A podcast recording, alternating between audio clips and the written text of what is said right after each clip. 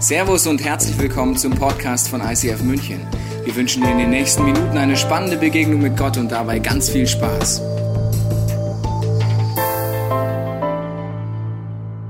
Wow, was für eine Ostermessage. Jesus lebt, das Grab ist leer. Das ist unsere Grundbotschaft, die wir überhaupt haben. Das, was tot ist, kann und will und wird Gott wieder zum neuen Leben erwecken.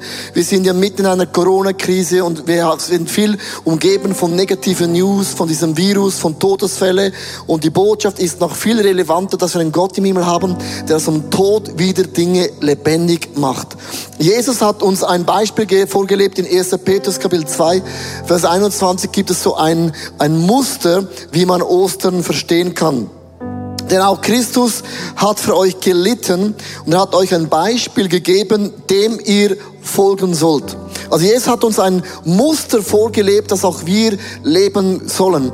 Und wenn man das Muster mal anschaut, ist Ostern ja besteht das Karfreitag, dann der Samstag, dann der Sonntag und der Montag. Und viele denken, okay, ist einfach Ostern, ist einfach ein langes Weekend. Aber dieses Weekend hat eigentlich ein Muster, besteht aus drei Teilen. Der Karfreitag besteht aus dem Tag vom Schmerz. Weil da wird Jesus verraten, ein krasser Schmerz von den Jüngern. Er wird verlassen von den Jüngern, krasser Schmerz. Er wird an das Kreuz genagelt, ein unglaublicher Schmerz. Und wir alle kennen das irgendwie auch im Leben, dass gewisse Dinge plötzlich zerbricht. Es kann sein, deine Familie zerbricht, deine Firma, die du aufgebaut hast, zerbricht, Freundschaften zerbrechen, Visionen zerbrechen. Und was dann entsteht, aus Schmerz entsteht eine Wut. Wieso hat Gott es zugelassen? Wieso musste Jesus, der Sohn Gottes, am Kreuz sterben? Er hat Blinde sehend gemacht, Lahme konnten wieder gehen. Er hat Menschen eine Hoffnung gegeben. Plötzlich merkst du in deinem Leben, im Tag vom Schmerz kommt auch Wut. Warum lässt Gott es zu? Gott kann ein Wort sprechen und hätte Jesus von diesem Kreuz runterholen können. Und dann kommt der Samstag. Das ist der Tag der Verwirrung, weil am Karfreitag ist man unter Schock und ist wütig. Aber der Mann merkt dann am Samstag, Jesus ist wirklich tot. Die Jünger hatten keinen Plan mehr, weil er hat uns Hoffnung gegeben und gesagt, das Reich von Gott wird, wird groß werden. Man kann das nicht mehr stoppen. Und jetzt ist dein Traum und deine Vision und dein Calling und deine Firma und deine Familie plötzlich tot. Und du realisierst, es ist wirklich alles vorbei. Das ist der Moment, wo du verwirrt bist. Wie kann das sein? Gott hat mir doch einen Traum gegeben. Ich habe diese Firma gestartet. Gott hat mir eine Vision gegeben für diese Familie und alles ist zerstört. Und dann entsteht auch Angst. Wie soll das in meinem Leben weitergehen? Und dann kommt der Sonntag. Sonntag ist der Tag der Freude, weil das Grab ist leer. Die Tücher mit dem hat man Jesus eingewickelt. Man hat den Traum, die Vision beerdigt. Ist plötzlich schön zusammengefaltet in diesem Grab und es ist leer. Und das ist die krasseste Botschaft überhaupt. Was tot ist, macht Gott lebendig. Und diese drei Schritte ist für uns ein Beispiel, wie wir Ostern ganz neu zusammen erleben können. Ich möchte mit dem ersten Punkt beginnen. Der Tag, Karfreitag, der Tag vom Schmerz. Jesus hat in drei Ebenen Schmerzen erlebt. Der erste Schmerz war der seelische Schmerz. Es gibt keinen größeren Schmerzen, als wenn Menschen dich enttäuschen. Und Jesus wurde von seinen engsten Freunden verraten und auch verlassen ausgelacht am Kreuz, angespuckt am Kreuz, gemobbt am Kreuz, vom links und rechts von Verbrechen. Und wenn du das in deinem Leben erlebst, in deiner größten Krise, dass deine bängsten Freunde nicht zu dir stehen, ist das seelisch unvorstellbar. Und dann gab es auch den physischen Schmerz im Leben von Jesus, weil 39 Peitschenschläge der Römer hat man eigentlich gar nicht überleben können, weil da waren so ähm, vielleicht Eisen und Knochen und auch Scherbensplitter 39 Mal. Man wäre eigentlich normalerweise schon verblutet. Und dann auch der geistliche Schmerz. Weil Jesus trug deine und meine Sünden, deine, meine Fehler. Er starb unschuldig als das Opferlamm an deiner und meiner Stelle. Und der Tag vom Karfreitag bedeutet, da wo wir Schmerzen erleben und die Wut groß wird, hat uns Jesus zwei Dinge vorgelebt in diesem Wut. Erstens, Bitte deine Freunde ein in deine Situation und zieh dich nicht zurück. Weil oft im Schmerz können uns isolieren und weglaufen. Und Jesus sagte zu den Jüngern, ich brauche euch. Also sagt deinen Freunden ganz klar, ich brauche euch. Ich habe eine solche Not, betet mit mir. Er sagte, betet mit mir. Ich kann dieses nicht alleine tragen. Involvier Freunde in deinem Leben via Zoom, via WhatsApp, via Insta-Story, wie auch immer. Integriere Freunde in dein Leben. Und das Zweite, was Jesus gemacht hat, als die Jünger mit ihm zusammen gebetet hatte, er hat seinen Schmerzen Gott hingegeben. Das heißt, im Evangelium, Jesus ging ein paar Schritte, er war im Garten Gethsemane. Das war sein Lieblingsort. In deinem Schmerzen such deinen Lieblingsort aus, involviert deine Freunde und Jesus hat zwei Dinge gemacht. Hat zu Gott gesagt, es tut so weh. Ich würde das nicht machen. Hast du keinen anderen Weg als diesen Kelch? Und dann sagte Jesus, nicht mein Wille geschehe, sondern dein Wille geschehe. Mit anderen Worten, Gott, du hast den Überblick, den Durchblick und du weißt das Ende. Ich möchte dich bitten, in deinem Schmerzen, du siehst nur noch Tunnel, nur noch dunkel, vertraue deinem Gott im Himmel dass dein Grab, das was tot erscheint, Gott am Ostersonntag wieder lebendig macht. Ich möchte zu Tobias Zeichen schalten nach ICF München zum zweiten Gedanken in dieser Ostergeschichte. Vielen Dank, Leo. Es ist absolut genial, dass wir verbunden sein können in der Krise, auch durch die Möglichkeit, heute gemeinsam predigen zu können. Und der Tag der Verwirrung ist etwas, was wir, glaube ich, alle kennen. Es sind Momente, wo wir Angst haben, wo wir verwirrt sind. Und für die Jünger war es ein sehr intensiver Moment. Sie hatten erlebt, wie Jesus die Stürme stillt. Sie hatten erlebt, dass er Wunder tun kann, dass er alles kann. Und jetzt ist er am Kreuz gestorben und er ist tot. Es ist noch nicht Ostersonntag und viele Fragen und Zweifel sind bei ihnen im Raum und ihrem Herzen, weil sie sich fragen, warum ist Gott nicht dort runtergestiegen von dem, von dem Kreuz? Was ist sein Plan? Und es ist wie in der Corona-Krise. Es sind Momente, wo wir verwirrt sind, wo wir Angst haben, wo wir nicht wissen, wie es aussieht. Was wird nach Corona passieren? Wie lange dauert das? Wie werde ich durchkommen? Das ist dieser Ostersamstag-Moment Moment, ein Moment der Angst, aber auch der Verwirrung, den wir gut nachvollziehen können. Jesus hatte vorhergesagt, dass wenn diese Moment der Verwirrung passiert, dass seine Jünger vor ihm weglaufen werden. Er sagt äh, in Markus 14, 27, ihr werdet euch auch bald von mir abwenden, denn es steht geschrieben, ich werde der Herde den Hirten nehmen und die Schafe werden auseinanderlaufen. Und dann die Erfüllung davon heißt dann, entsetzt verließen ihn alle Jünger und flohen. Das heißt, sie hatten in sich einen Reflex, den wir in uns auch haben, dass sie in der Krise, im Schmerz, in der Verwirrung vor Gott weggelaufen sind. Das Dramatische ist, dass wir das auch in uns haben. Vielleicht bist du enttäuscht von Kirche, vielleicht bist du gerade enttäuscht von Gott. Vielleicht fragst du dich, warum greift er nicht ein? Warum stoppt er nicht diese ganze Corona-Sache? Vielleicht bist du betroffen persönlich in deinem Business oder auch körperlich, gesundheitlich und du fragst dich, Gott, warum greifst du nicht ein? Und das ist der Moment, wo wir so gut nachvollziehen können, warum der Reflex da ist, vor Gott wegzulaufen. Und die Jünger machen das, was dramatisch ist und wir auch oft wiederholen. Wir rennen in der Krise dann nicht zum Vater hin, sondern von ihm weg. Das wäre so, wie wenn ein Kind sich verletzt und äh, dann vor Gott wegläuft. Ein Freund von mir, der hat... Äh, sich verletzt, er hat sich am Bein verletzt, er hatte die gute Hose an, er war an einem Ort, wo er eigentlich nicht hin durfte und er hat sich so geschämt und hatte so Angst, seinen Eltern davon zu erzählen, dass sich entschieden hat, das Ganze zu vertuschen und sein verletztes Bein einfach, zu, einfach zuzudecken und einfach so zu lassen. Es ging über Tage so, er hat es vertuscht, immer wieder hat es geblutet und genässt, bis es sich so entzündet hat, dass er eine Blutvergiftung hatte und seine Mutter mitbekommen hat und total entsetzt gesagt hat, Junge, warum bist du nicht zu uns gekommen? Und er hatte einfach Angst. Das heißt, wir glauben eine Lüge in Verwirrung, in der Angst, dass wir nicht zu Gott gehen können, sondern dass er unser Feind ist. Und das sorgt dafür, dass wir vor ihm weglaufen. Deswegen ist die Frage, was hilft mir in diesen Momenten, jetzt in der Corona-Krise, aber auch sonst, wenn ich enttäuscht bin, wenn ich nicht das Licht am Ende des Tunnels sehe? Das erste ist, wieder neu zu entdecken, was Gottes Wesen ist. Ich mache dir ein Beispiel aus meinem Leben. Als unser Sohn geboren wurde, hat er sich direkt nach der Geburt leider mit einem Bakterium angesteckt und wurde deswegen auf eine Kinderstation verlegt. Und ich musste immer wieder dort sein, weil meine Frau durch Kaiserschnitt einfach eingeschränkt war und musste den Ärzten assistieren, wenn sie ihm Zugänge gelegt haben, ihn gespritzt haben oder nochmal operieren mussten, etc. Alle möglichen Dinge, die dort passiert sind. Und ich musste ihn festhalten. Ich habe mir gedacht, mein Sohn sieht jetzt, wie ich ihn festhalte. Er spürt das ja auch. Und äh, er muss ja denken, ich bin ein Aggressor. Ich meine, es ist nicht gut. Dabei würde ich ihm so gerne erklären, dass äh, es jetzt ein Moment ist, der wird anstrengend, der wird schmerzhaft. Aber ich habe einen Plan, was danach passiert. Genau wie Jesus einen Plan hat, was bei der Auferstehung passiert passiert, aber ich konnte es nicht erklären. Und in dem Moment war es mir so, wie wenn Gott sagen würde, schau mein Sohn, Tobias, so geht's mir mit dir. Es gibt Momente der Verwirrung und der Angst, aber du kannst mir vertrauen. Ich meine es gut mit dir. Du kannst zu mir rennen, anstatt vor mir wegzurennen. Und deswegen ist es so wichtig, dass wir die Versprechen Gottes kennen. Jesus hat das seinen Jüngern zugesagt. Er hat, bevor er gestorben ist, Folgendes gesagt. Ich werde nur für kurze Zeit bei euch sein. Bald nach meinem Weggehen werde ich aber wieder euch wiedersehen. Also er wird kurze Zeit da sein, aber dann wird er sie wiedersehen.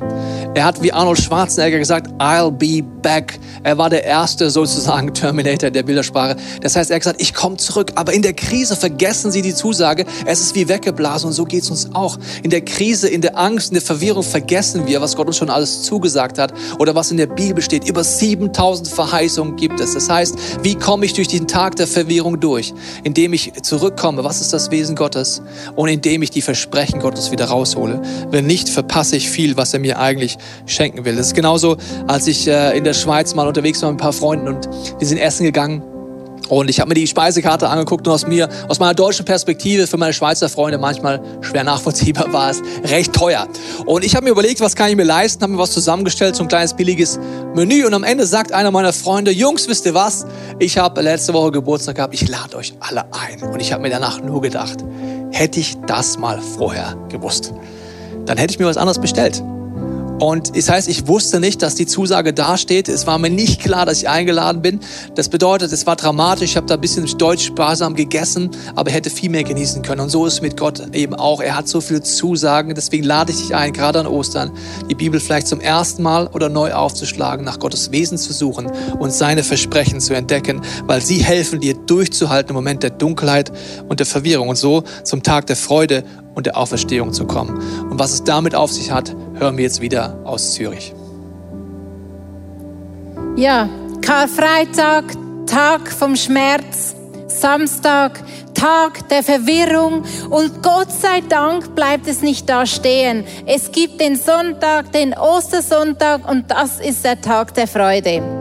Unsere Familie hat am Karfreitag was ganz Besonderes gemacht. Wir sind um 4 Uhr morgens aufgestanden. Es war alles noch stockdunkel. Wir sind rausgegangen. Wir sind eine gute Stunde im Dunkeln gelaufen, bis dann so um 6 Uhr der neue Tag anbrach und es wurde immer heller. Wir haben die Online-Version geschaut von Ostern neu erleben und mir ist noch nie so aufgefallen wie an diesem Karfreitag, wie es ist, wenn es eben so lange dunkel ist und was für ein Unterschied das es ist, wenn dann plötzlich dieses Licht kommt, diese Sonne aufgeht. Das war einfach nur wunderschön und das physisch so zu spüren, dass es eben nicht nur der Schmerz gibt, nicht nur die Verwirrung, sondern auch das Licht und die Freude, das hat richtig gut getan. Und heute möchte ich in vier ganz einfachen Wahrheiten und Schritten uns aufzeigen, wie wir eben diesen Tag der Freude, diese Auferstehungskraft in unserem Leben erleben können. Das erste ist, Gott ist Liebe. Gott ist Liebe, das sehen wir in der Schöpfungsgeschichte zum Beispiel. Und er möchte diese Liebe teilen mit uns Menschen. Sagen wir mal, das ist die Liebe von Gott. Er möchte sie teilen mit uns Menschen und wir können nichts machen, dass wir diese Liebe geschenkt bekommen. Diese Liebe beinhaltet Gnade, unverdientes Geschenk und sie beinhaltet Vergebung. Stell dir mal vor, es würde heute an deiner Haustür klingeln. Ist ja schon eine Seltenheit in dieser Corona-Zeit. Jemand würde dastehen und würde dir ein Geschenk geben. Und du würdest sagen, oh, oh, warte mal, warte mal, ich, ich, ich bezahle dir das Geschenk. Das würde man nicht machen. Und genauso kannst du die Liebe von Gott mit nichts bezahlen. Sie ist ein Geschenk für dich und für mich. Und egal, ob du heute zuhörst und dir vielleicht das erste Mal Gedanken machst über Gott, über Ostern, über Jesus, oder ob du diese Beziehung schon lange persönlich lebst, aber irgendwie die Liebe nicht mehr ganz so aktuell ist in deinem Leben. Das sind einfache Schritte für dich und für mich. Das zweite ist, ich habe Sünde. Und ich weiß nicht, wie es dir geht, aber mit all diesen Herausforderungen in dieser Corona-Zeit, wo nichts mehr ist, wie es war, wo so viel neu ist, so viel anders ist, da kommt man an seine Grenzen und da performt man nicht immer perfekt. Da macht man Fehler. Da, da ist man nicht perfekt. Man verletzt Menschen, man wird verletzt. Und das ist nicht das Problem in sich, aber das Problem ist, dass Sünde uns trennt von Gott. Gehen wir mal davon aus, das sind wir Menschen, das ist die Liebe von Gott und Sünde, dass wir nicht perfekt sind, das trennt uns von Gott. Und das Dritte ist, Jesus ist auf diese Welt gekommen, um für deine Sünden zu sterben. Und weißt du, weißt du was das bedeutet? Er ist am Kreuz gestorben.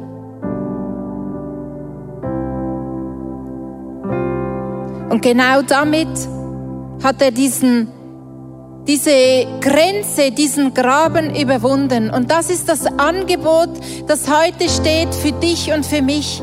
Er ist am Kreuz gestorben, er hat bezahlt, er hat diese, diese, diesen Abstand zwischen mir und Gott, zwischen dir und Gott überwunden. Und das ist sein Geschenk. Und heute sind wir hier.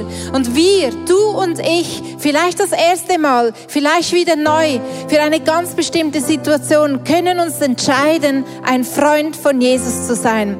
Und wir lesen in der Bibel im Johannes 11, Vers 25 und 26, da steht, darauf erwiderte ihr Jesus, ich bin die Auferstehung und ich bin das Leben. Wer mir vertraut, der wird leben, selbst wenn er stirbt. Und wer lebt und mir vertraut, wird niemals sterben. Glaubst du das? Steht am Schluss von diesem Vers. Glaubst du das, dass dieser Jesus auf diese Welt gekommen ist, um diesen Graben um diese Kluft zwischen dir und Gott zu überwinden? Glaubst du das? Glaubst du das, dass das genügt und dass du das nicht bezahlen kannst, dass du nichts dafür tun kannst, damit du wieder in diese Gemeinschaft, in diese Liebesbeziehung mit diesem Gott im Himmel kommen kannst, egal was deine Sünden sind, egal was deine Fehler sind, egal wie unperfekt dass es sich gerade im Moment anfühlt. Vielleicht zum ersten Mal triffst du diese Entscheidung und sagst, Jesus, ich glaube. Vielleicht für eine ganz bestimmte Situation, wo du merkst, da ist eine Kluft entstanden in deinem Leben. Und du nimmst dieses Angebot und sagst, Jesus, ja, ich glaube, dass deine Vergebung genügt. Ich möchte beten. Und du, da wo du bist, kannst das Gebet gerne mitbeten. Lieber Gott, danke für deine Liebe. Danke, dass ich nichts tun kann, damit du mich liebst, damit du mich mehr liebst.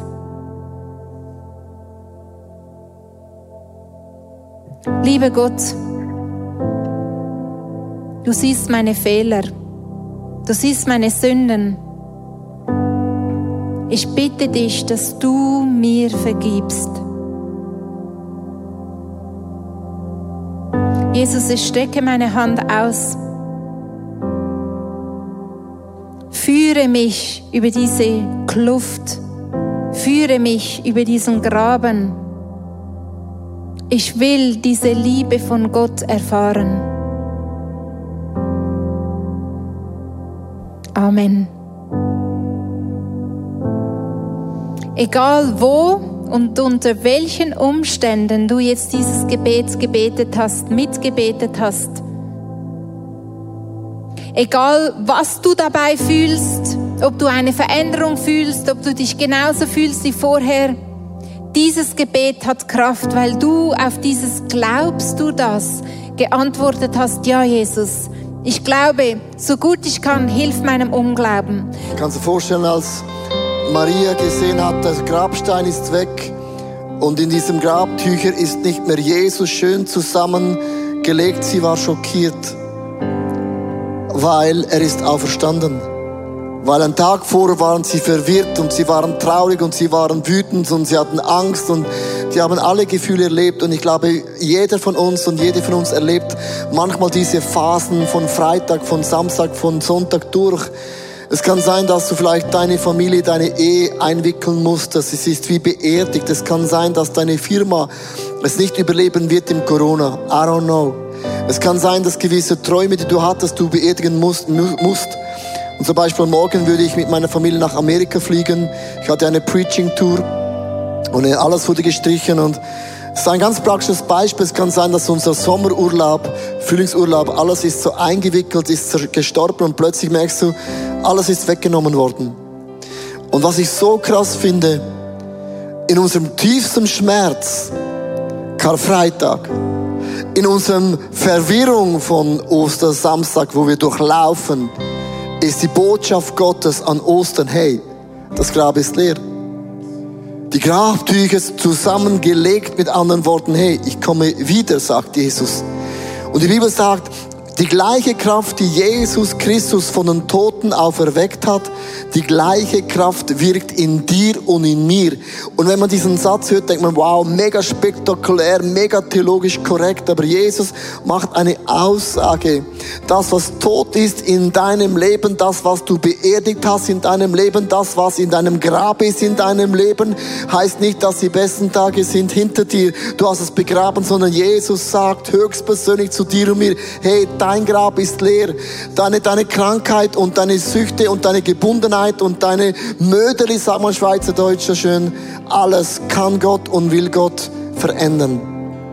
Ich möchte beten, weil ich wirklich glaube, wenn man den Namen von Jesus Christus anruft, der, der den Tod überwunden hat, das ist eine Botschaft an dich und mich, dass kein Tod kann das Reich von Gott stoppen kein Grab kann jemals das verhindern, dass Jesus da hinausgeht und aufersteht. Mit anderen Worten, Gott ist nicht gebunden an Zeit und Raum und an unseren Logik im Denken, sondern Gott sprengt alles. Und ich möchte beten, dass in diesen Ostertagen du erleben kannst, dass das, was tot ist, wird lebendig. Das, was unmöglich erscheint, macht Gott wieder möglich, weil der gleiche Kraft Gottes wohnt in dir.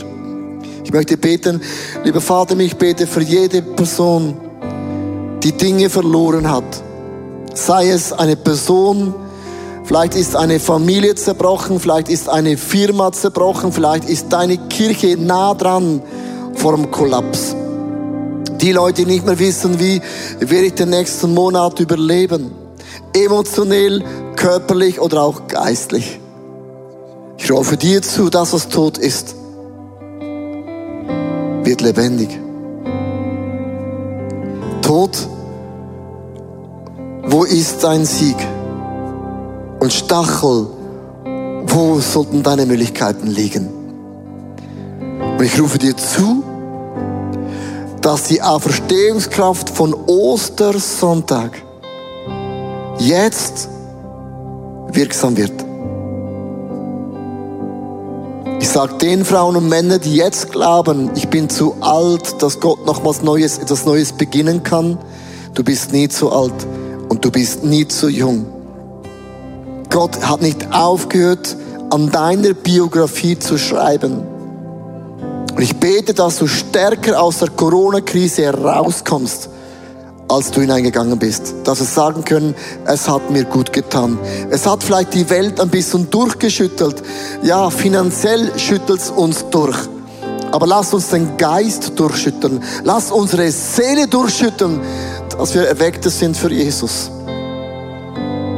Und ich möchte sagen, wo immer du bist, das Grab ist leer.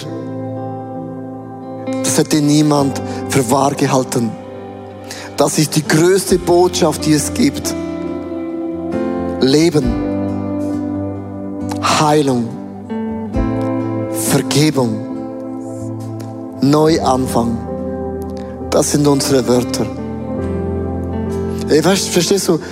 So oft singen wir die Worship-Lieder und manchmal bin ich ehrlich, ich beginne zu singen und nach ein paar Liedern beginnt mein Glaube wieder aktiv zu werden.